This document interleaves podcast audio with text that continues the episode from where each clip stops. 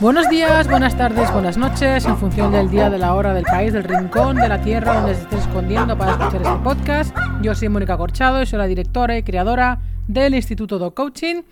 Y lo que hago es ayudar a las personas a mejorar la convivencia con sus perros, con vuestros perros, haciendo mucho hincapié en dos, en dos partes. Una es la interpretación del lenguaje canino y la otra es la gestión emocional. Ambas para mí imprescindibles a la hora de entender un perro.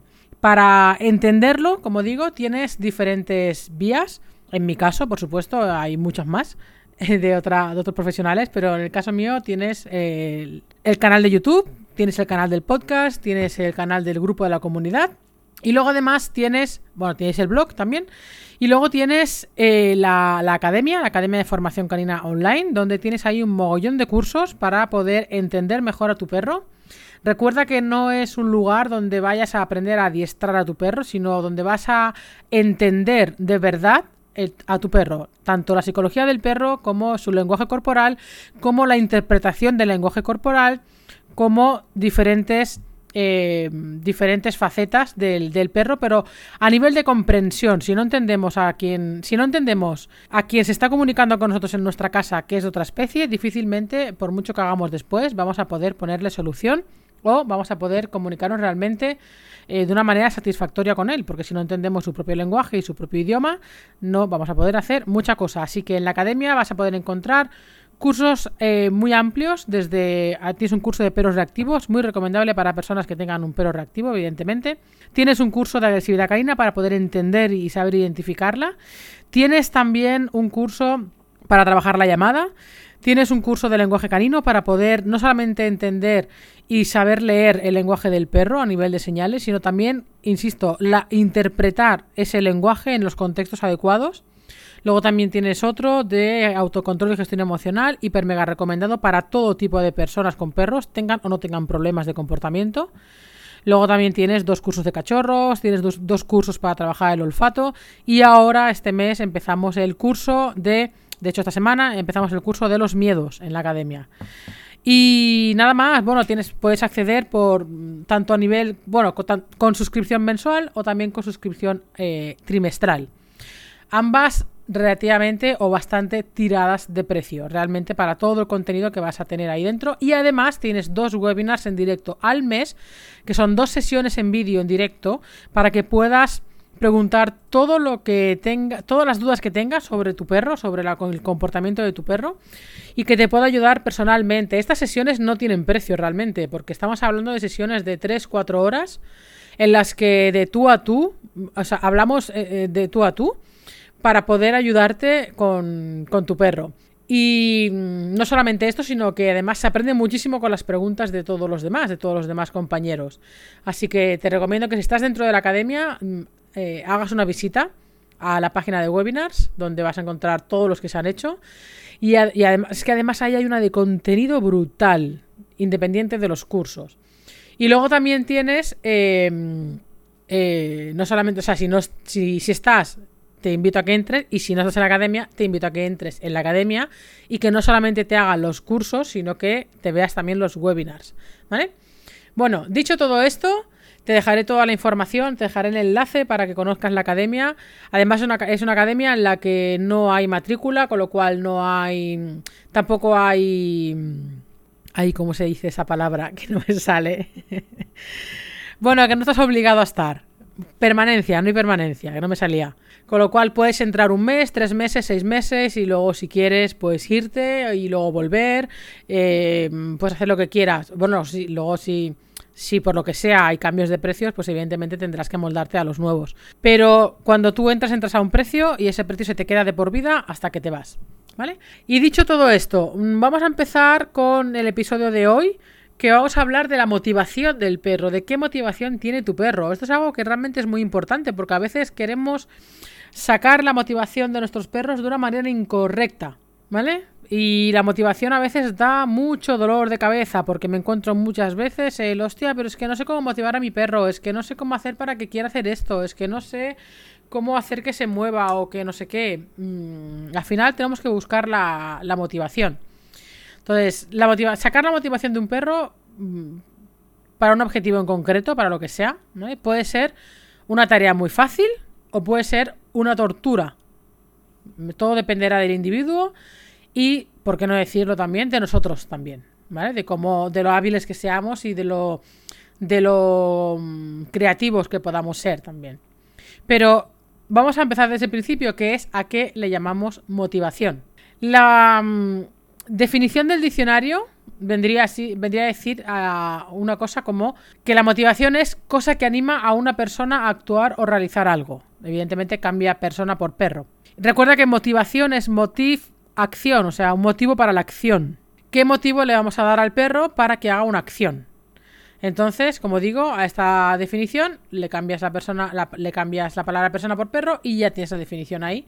Aunque a mí me gusta más, insisto, eh, más que esta definición del diccionario, me gusta más la de dividir la palabra en dos, motiv, de, movimiento, y acción, de acción. o sea, motivo de acción. Motiv no de motivación, sino de, de, ni de movimiento, sino de motivo.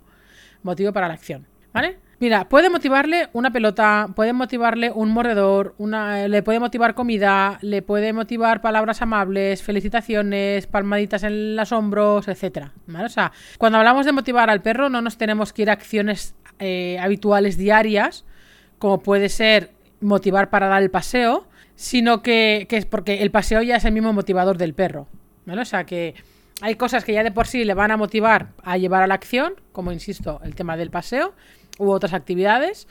Y hay veces que vamos a querer algo del perro el que vamos a tener que tirar de motivación. ¿Vale? Entonces, cuando hablo de eh, encontrar la motivación que mueva a tu perro, me refiero a cuando tenemos que provocar una acción en concreto y tenemos que recurrir a ese ánimo o a ese estado de ánimo para que lo haga, ¿vale? Como pueden ser los ejercicios de obediencia, por ejemplo, los trabajos de olfato, el entrenamiento deportivo, el entrenamiento real, las habilidades, deporte, incluso trabajar algunas conductas inapropiadas y que tengamos que recurrir a su motivación para que deje de focalizar, por ejemplo, y pueda escucharnos. En el caso, en este caso, por ejemplo, de perros para perros reactivos, ¿vale? Que es sacarlo del foco y eh, que pueda escucharnos y a partir de ahí, pues gestionar la distancia, la gestión emocional, etcétera, etcétera, etcétera. Pero necesitamos a veces ese motivador que active al perro a, a crear ese movimiento. Entonces, eh, yo aquí te preguntaría, ¿qué motiva a tu perro a hacer alguna de estas cosas o a dejar de hacerlas? Lo que te acabo de decir, ¿eh? Los, la obediencia, olfato, entrenamiento deportivo, etc, etc, etc. No, sé si tú tienes claro qué motivación tiene tu perro o no tienes claro qué motivación tiene. Por regla general se suele usar la comida para todo, algo que a mí no me gusta, no me gusta para nada, porque no me a mí me gusta usar la comida solo en casos y momentos muy concretos y nunca de forma habitual, ¿vale?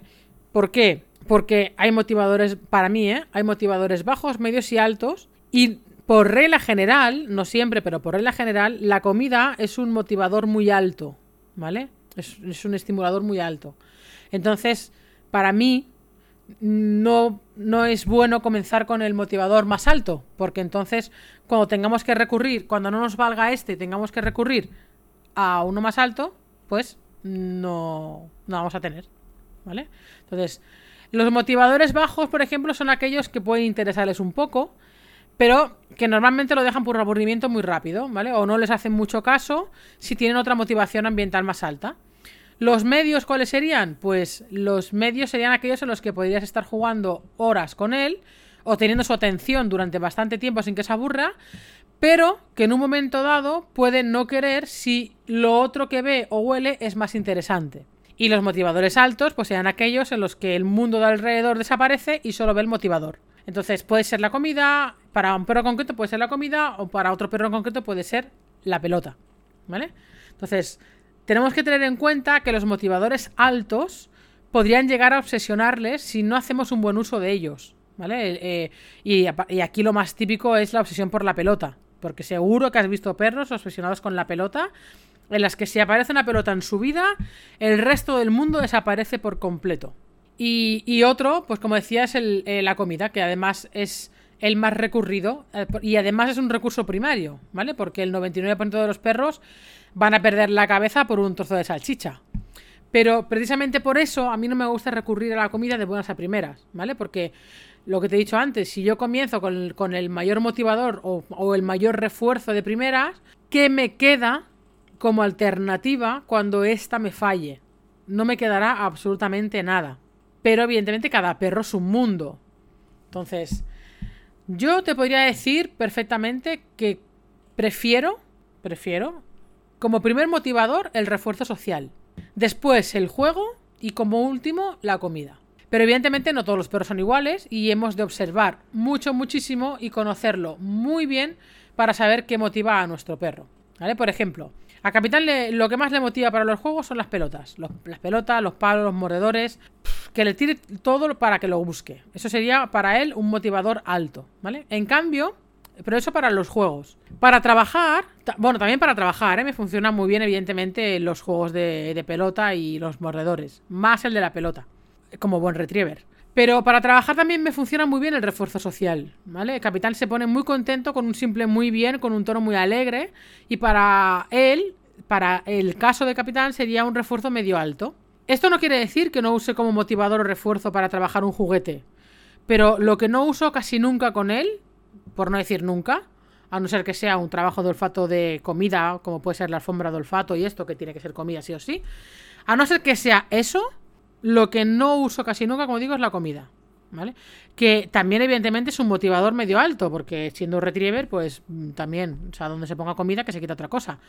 Pero, en mi caso, al, al tener yo las otras opciones, que son motivadores también medio altas, pues prefiero usar el juego y prefiero usar el refuerzo social antes que usar la comida. En cambio, por ejemplo, con Mori es distinto. A ella no le motiva ni el juego ni le motiva el refuerzo social. Ella es muy independiente. Eh, entonces, para ella, por ejemplo, estas dos cosas serían un refuerzo bajo. En cambio, la comida, pues le motiva mucho más. La comida para Mori sería un refuerzo medio alto. En algunas ocasiones, porque en otras tampoco. ¿eh? ella es bastante perra. Pero a lo que quiero llegar es que has de definir qué motiva a tu perro y en qué grados para poder comenzar por los, más, por los más bajos y luego ir subiendo en función de la complejidad o dificultad del trabajo o de la situación, ¿vale? No, no recurras a lo fácil, no recurras a la comida rápida, ¿vale? Cuando digo comida rápida no me refiero a McDonald's, me refiero a que no, que no recurras rápido a la comida, sino que intenta sacarle otros motivadores a los que puedas recurrir y si es el refuerzo social mucho mejor porque eso crea mucho, mucho vínculo. Además el refuerzo social nunca te lo vas a poder olvidar ni dejar en casa. Y como digo, eh, refuerza mucho el vínculo y mejora muchísimo la relación porque es un refuerzo de tú a tú, ¿vale? Es un refuerzo de estado de ánimo, no es un refuerzo físico, ¿vale? Entonces, hasta aquí, digamos que te he hablado de la motivación de cara al perro o de la que depende del perro, pero también hay motivación que depende de ti. ¿Qué quiero decir? Mira, yo veo, veo mucho cuando trabajo así presencial cuando trabajo la llamada con algunas personas y sus perros, de verdad es que a la hora de motivar a su perro son como árboles, pero como árboles, ¿eh? O sea, no se mueven, no gesticulan, su tono de voz es soso. Y entonces les digo así modo de coña, digo, digo yo, si tú me llamas así, yo tampoco voy. O sea, porque es que no me animas a ir. O sea, eres, eres un árbol ahí plantado que simplemente em, emite una voz, pero no motivas a ir. Entonces, eso es algo que digo mucho y es algo que aprendí cuando estaba en rescate, que eh, siempre digo que para sacar la motivación del perro hay que ser un poco payaso al principio. Que no te dé corte hacerlo, ¿vale? Eh, aunque estés en la calle, tu única preocupación de verdad que debe de ser tu perro y no lo que digan los demás, porque si tú me hubieras visto o me vieras algunas veces, te juro que te estarías riendo durante días. Y si tú me hubieras visto o nos hubieras visto cuando estaba en el grupo de rescate, ¿Cómo teníamos que motivar a los perros? ¿Para que vinieran a buscarnos en la fase inicial?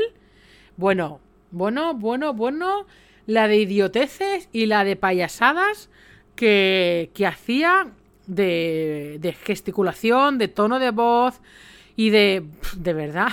y eso se me ha quedado. Es algo que aprendí eh, bueno, yo cuando estuve en el grupo de rescate aprendí mucho, mucho, muchísimo de muchas cosas. Eh, fue una gran escuela, mucho, te diría que mucho más que la propia escuela donde hice la formación. Pero una de las cosas que, eh, se me quedó ya para siempre es el tema de, cómo, de cómo saber motivar a un perro.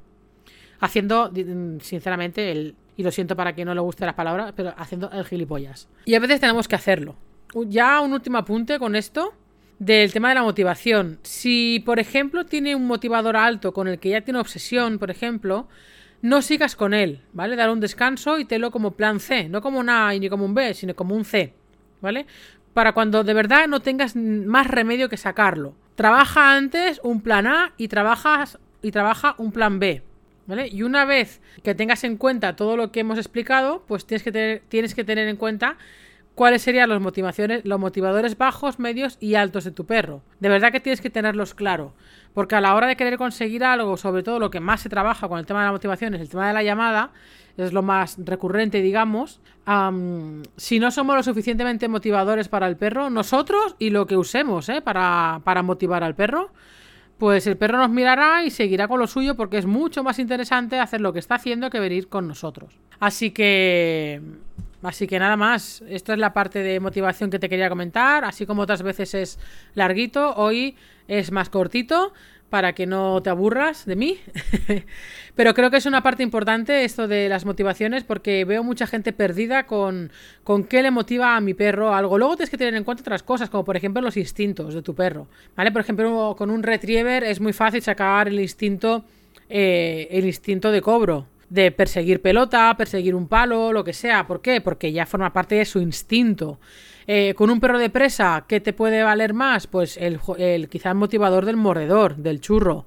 ¿Vale? Un, un, juego, una motivación más de, tira y afloja. Luego habrá otros que quizás el motivador puedan ser olores. Por ejemplo, en perros de caza podemos tirar de, de, de, olores o de juguetes con algún tipo de olor o con o que simulen algún tipo de pelo o de textura que pueda simular una, presa de, caza y que le pueda motivar al perro. O sea, tenemos que eh, observar a nuestro perro, tenemos que ver qué temperamento tiene, qué carácter tiene, tenemos que tener en cuenta los instintos, que es algo muy importante.